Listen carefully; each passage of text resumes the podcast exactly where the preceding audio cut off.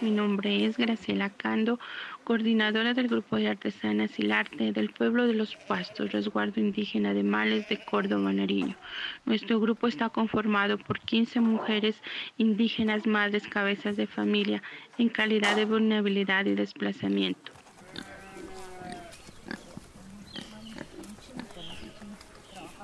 Nuestro oficio, la tejeduría, en telariguanga sacando el paño. Nuestra técnica, tejer y bordar simbología. Nuestra materia prima, lana de oveja, hilo líder. Nuestros colores del dios Cueche y la chagra.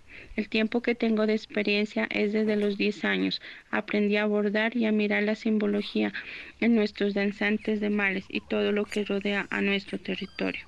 Lo aprendí mirando el tejido en Huanga desde mi abuela, donde contaba historias que se plasmaban en el tejido mediante el bordado, mitos y leyendas del resguardo de males.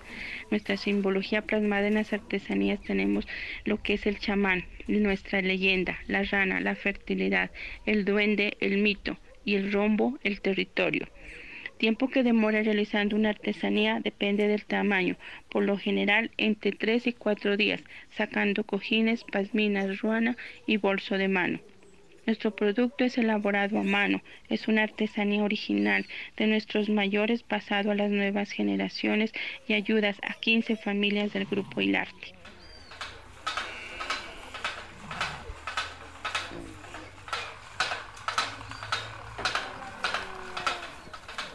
Comprar un producto artesanal se ayuda a una familia artesana que quiere salir adelante, sacar a educar a sus guaguas, alimentar y vestir, dándoles el buen vivir y el respeto por el territorio.